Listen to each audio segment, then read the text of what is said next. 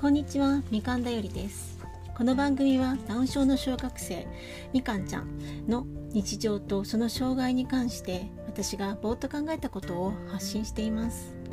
他のダウン症を育てている方や障害に興味を持ってくださっている方の何らかのヒントになればと思っております。今日は、えー、先生と上手に連携しようというテーマでお話をさせていただきたいと思います。この場合の先生というのは、えうちの娘が小学生ですので、まあ、小学校の先生とかを想定しておりますけれども、まあ、この場合保育園の先生だったり幼稚園の先生だったりすることもあると思います。一番、えー、まあ、やらない方がいいっていうのは、まあ、やっぱり対立してしまうことですね。どうしても例えば就学相談の時とかに、えー、どちらかというとちょっと無理してあの、ね、あの教育委員会などからあの本当はこちらの方がいいですよっていう形でえー、例えば支援校を言われていたのに支援級、え、地域の学校の支援級に在籍したい。ということでどちらかというと無理を言ってあの学校に入ったような形をとっていますとどうしてもその最初に教育委員会の時に言われたこととかそういったことがこの本人本人っていうその子供を育てているこの場合親なんですけどねこの母親である私たちの心に傷がついてしまっていてどうしてもなんか対決姿勢みたいなところで入ってしまう方も、えー、結構いらっしゃいます。ですけれど、えー、まあ、理想というのはその子供を育てていくにあたって自分たちだけじゃなくってその周りの先生とか、えー、そういった方を全部ね、え力を合わせてその子供を育てていくっていうのが一番いいと思いますので対決してしまわずにうまく上手に連携して、えー、やっていけると一番いいなと思います。ということで、まあえー、あくまでね私の考えですけれどもそれで、えー、こうやって考えていることをお話しさせていただけたらなと思っています。えー、大事なことは2つあると思います。え、先生に自宅で自分たちがやっている療育的なこと、えー、勉強の教え方こういうことを指導しているってことをちゃんと細かく伝えるってことですね。えそれから2つ目としてはその教え方について両方がすり合わせをしておくということが大事だと思います。まず、え今の1番目の点について詳しくお話ししたいと思います。まず、えー、その自宅でやってることを伝えるっていうことの一番の意味としては学校に丸投げじゃありませんよ家でこれだけのことを私は面倒を見て子どもの世話をしてますよっていうことをアピールするんですね、えー、あの私も一応教えるということの一端を担っている仕事をしてやっていますのでそういった時に全く予習復習もしていなくってこの状態なのか家で頑張って頑張ってやっていても理解できなくってこの状態なのかっていうことではだいぶこう、えー、先生側ね、うん、見方が変わってくるわけなんですね。どうしてもお家でも何回も取り組んでいるのにもかかわらずここにこれが問題があるのであればその両方の取り組み方教え方に何か問題があるのかもしれないやはりその理解をもう1ステップですね、えー、スモールステップで教えることが本当に大事なんですけれどもそのスモールステップをさらに細かいスロープにしてみるぐらいの、えー、考え方が必要なのかもしれないっていうことを見直すことができます。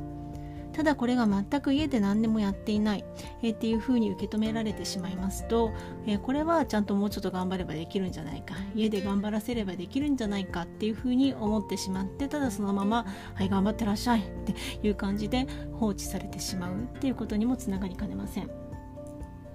なので自宅ではこのようなサポートをしてこういう形で教えている宿題はこのようにやっているということを細かく、えー、先生にも伝えていくということがとても大事だと思っています。その中の一つに2つ目の点ともつながってくるんですね。教え方などを共通理解として、えー、ちゃんと、えー、分かっておくという意味です。これは何が大事かと言いますと例えば小学校の繰り上がりの足し算をする時にはサブクランボ算で教えるっていうのが健常のクラスのでは行われています。さくらんぼ算っていうのは例えば8たす7という計算をする時に10を作るのが8と2だからっていうことでその10を作るために7という数字、ね、足す足す方の数字の7を2と5に分けるという形でその8と2で10を作りそして2と5に分けた5が余るわけですから15になるんだっていう考え方なんですね。これは10を簡単に作ることができるお子さんになればこれはすごく簡単にできるやり方っていうことで、えーそういう指導をするようにっていう形にどうもなっているようでそういう指導が行われますただこの場合ですね、えー、ステップが多くなってしまうんですね。なので知的のある子にこのやり方が、えー、すなわちこれが有効かどうかっていうところはちょっと問題があるわけなんです、えー、7をまず2つに分けなければいけないで2と5にちゃんとそれが正しく分けられるのかそれで 8+2 をやってさらにそれに10に5を足すっていうことをやらなくてはいけないっていうふうにこの1つの計算をするのに3つぐらいのステップをすることになってしまうわけなんですね。なので、えそれがどうなのかっていうことにつながってきます。なので、えー、例えばそういったのもこうどういうふうに学校で教えるのかではじゃあ知的のある子たちにはどういうふうに教える方がいいのかっていうようなことですねそういったことをお互いに考えていく必要があるわけなんです。まず、えー、子どもに教えるにはこれだけにとどまらずあのえー、統一しておく必要があると思うんですね。用語の統一であるとか、えー、どこに何をやるのあの書くのかっていうことの統一ですね。例えばあのうん筆算をやる時でも繰り上がりの、えー、1数字ですね、えー、今の話ですと 8+7 をが、えー、1桁目。でやるとすると15になるわけなんですけれどもそれを5って書いてそれで10の部分の1をじゃあどこに書くのか上に書くのか下のに書くのかっていうことだけでも統一がされていないと子どもは混乱しますね。なのでそういった点においても、えー、先生と親が両方とも、えー、同じ、方向を向いて指導する必要があります。えーそう、えー、ただですねこの一つのやり方にまずずっと従ってやっていく、えー、っていうのは物事を教える上でとても大事なことなんですけれどもそれだけにこだわっていると実は知的障害のある子には不向きなんじゃないかなって最近考えています。というのはこうなんか気づきが突然あったりするんですね。あの一つのやり方で全く全然できなくってなんだけれども、えー、こういう別のやり方をとってみたら実はすんなりできたっていうことも、えー、結構あるんです。えうちの子の場合ですね先ほど言ったサクランドボザンっていうのは全くできなかったんですね数年前は。なので、えこれはこのサクランボザンはできないからやめましょうっていうふうにこちらの方からも先生、えー、に、え、申し上げてそしてまずそういう玉そろばんを使うやり方。であるとか積み木を使うやり方。あとは指を使うやり方ですね。これがまあ一番簡単なんですけれども本人に、えー、8+7 だったら7を出させといて親が隣で8を出すわけです。ですよね。それで片手と片手両手つないだら10だね。ってそれで残りの指を数えるみたいなそんな感じでやったりとか、えー、そういう風にしていました。あとパネルを使うとかねそういったものをやるやるやることができますしあるいは、えー、線、を引いてそこに数えていくっていう形もできますね。物差しみたいなものを用意してそこに7、えー、8のところにそこから7つ数えていくわけです、えー、そういったことで、えー、足し算ができる、えこういうのはこうあの健常の子ですともうしかもあの私たち教えてる大人側ですと全部がつながって当たり前の人同じ数字のことを扱っているっていうふうに理解できるわけなんですがこれが知的のある子はこれが一つのことではなく全く全部バラバラなことに思えてしまってるわけなんです。なので最初からこれが全部が同じものだっていう形で来ると全く理解できないんですけれども一つのやり方でつまずいた時に別のやり方で今度はやってみると意外と今度はそれはうまくいったりとかもします。そうした時に、えー、もう一回元に戻ってこちらのやり方をやってみるとあ意外と両方がつながるんだっていうことがこう気づきの瞬間が来たり、えー、そういうことも考えられますので、えー、先生とやり方を揃えておくっていうことがまず大事なんですけどそのそのプラスその後そのやり方だけに固執しないっていうことも大事ですね。なので違うものやり方、えー、あとその10までしかができないからって言ってそこだけにとどまってるのではなくて別の大きい数字とかねそういったのも順番に慣れていかないと、えー、お買い物とかね実践の方に行けませんのでいつまでたっても本当の意味の10までの足し算ができないからって言ってそういうふうにとどまっているのではなくって次に行くとかね、えー、そういう形を、え、先生と足並み揃えてやっていく必要があるなっていうのはすごく感じています。えーという、え、意味でこの家と、ね、先生学校との連携っていうのは本当にいろんな意味で大事なことなんだなと思っています。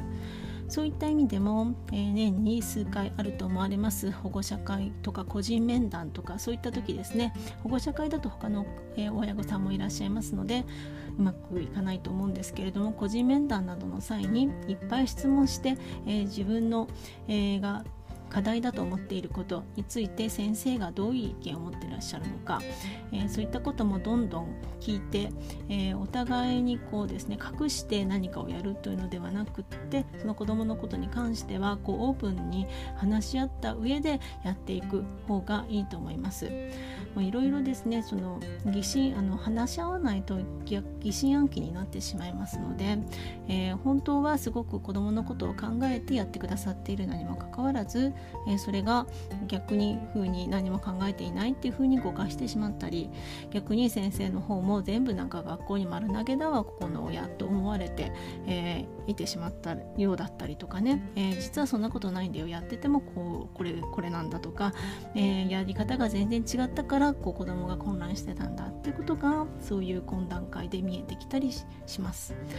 ということで、えーね、両方の、えー、みんなで、えー、その子供ね、えー、ここで言うとダウン症の子ですけれどもその知的の障害のある子をみんなで育てていけるといいなということを今回はお話しさせていただきました。なんか、えー、ちょっとね、えー、のアドバイスというか、あの私も先生一種の先生という立場からのアドバイスですのでね上から目線な話になってしまったかもしれませんけれどもあのなるだけね子どもにとっていい学びの環境が得られることが一番いいなと思っておりますので、えー、ご了承ください。ということで今日も最後まで聞いていただいてありがとうございました。皆さん良い一日をお過ごしください。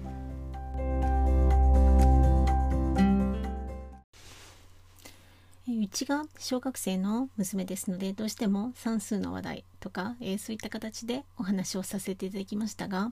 こういった内容は保育園や幼稚園に置き換えて考えれば例えばトイレトレーニングの問題であるですとか、えー、離乳食の進み方の問題であるとかそういった形に置き換えて考えることが可能なことだと思います。支援をしてくださっている方といっぱいお話をするっていうのがとにかく一番大事な点かなと思っております。ということで今日も最後まで聞いていただいてありがとうございました。皆さん良い一日をお過ごしください。